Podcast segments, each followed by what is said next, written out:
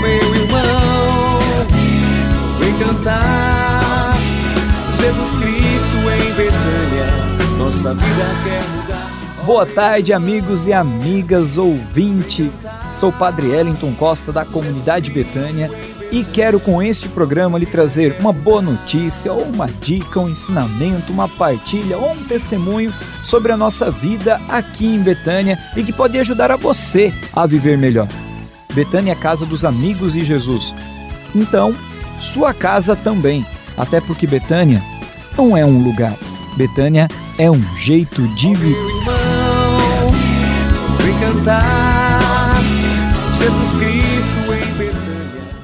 Em nome do Pai, do Filho e do Espírito Santo. Amém. A graça e a paz, nosso Senhor Jesus Cristo, o amor do Pai e a comunhão do Espírito Santo estejam convosco. Bendito seja Deus que nos reuniu no amor de Cristo. Jesus Cristo em Betânia, nossa vida quer mudar.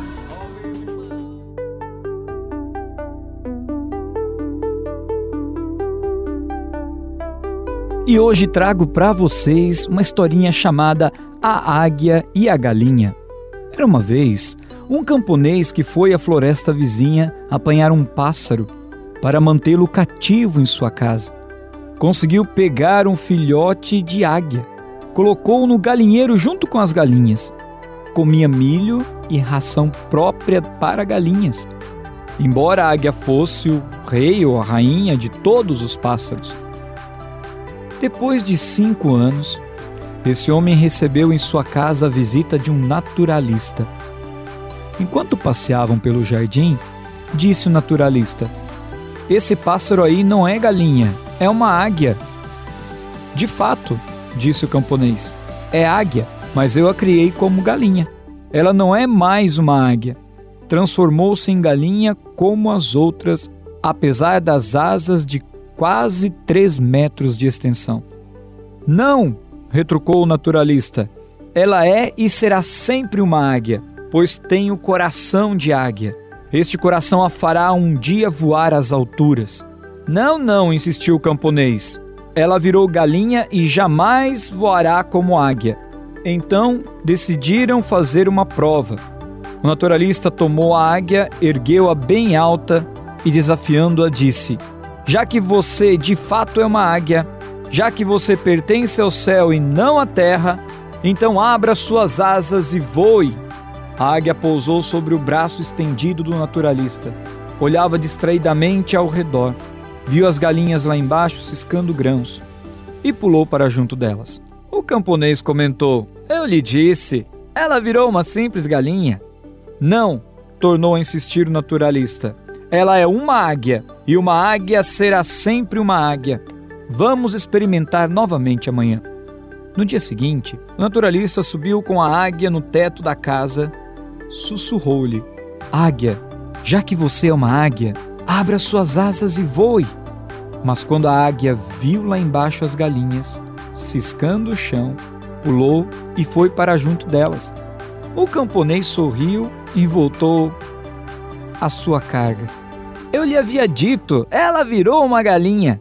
Não, respondeu firmemente o naturalista. Ela é águia, possuirá sempre um coração de águia. Vamos experimentar ainda uma vez, uma última vez. Amanhã a farei voar. No dia seguinte, o naturalista e o camponês levantaram bem cedo. Pegaram a águia, levaram-na para fora da cidade, longe das casas dos homens, no alto de uma montanha o sol nascente dourava os picos das montanhas. O naturalista ergueu a águia para o alto e ordenou-lhe: Águia, já que você é uma águia, já que você pertence ao céu e não à terra, abra suas asas e voe. A águia olhou ao redor, tremia como se experimentasse nova vida, mas não voou. Então o naturalista segurou-a firmemente bem na direção do sol, para que seus olhos pudessem encher-se da claridade solar e da vastidão do horizonte. Nesse momento, ela abriu suas potentes asas, grasnou e ergueu-se soberana sobre si mesma e começou a voar, a voar para o alto, a voar cada vez mais alto. Voou, voou, até confundir-se com o azul do firmamento. E para você refletir, meu irmão, minha irmã, você como filho e filha de Deus, você tem sido águia ou galinha? Porque Deus te criou para ser águia, filho, filha muito amado de Deus e não filho de encardido e muito menos do pecado. O que você está fazendo com sua vida? Abra suas asas e no Espírito Santo voe, voe, voe, porque o Senhor quer você livre e feliz.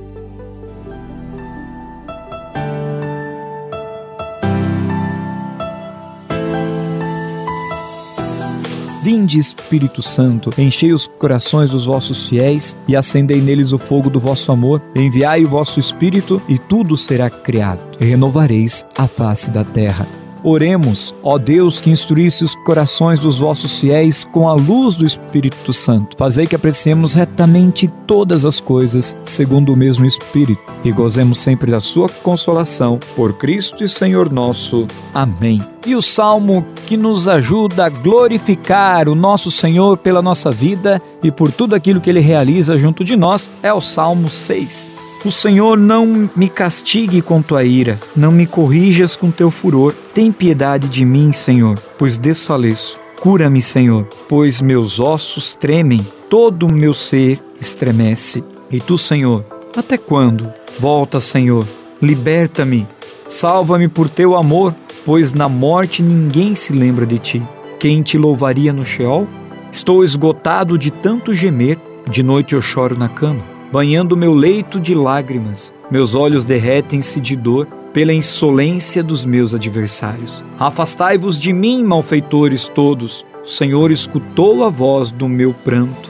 O Senhor ouviu o meu pedido. O Senhor acolheu a minha prece. Envergonhem-se e tremam meus inimigos todos. Retirem-se depressa, cheios de vergonha. Glória ao Pai, ao Filho e ao Espírito Santo como era no princípio, agora e sempre. Amém.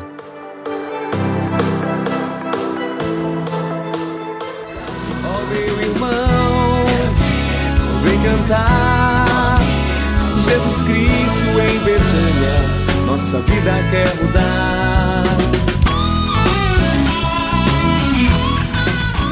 Não se esqueça, seja um amigo de Betânia. Visite o nosso site betânia.com.br e faça parte dessa família ajudando a restaurar vidas. Contamos com você. Um forte abraço. Oh, meu irmão, vem cantar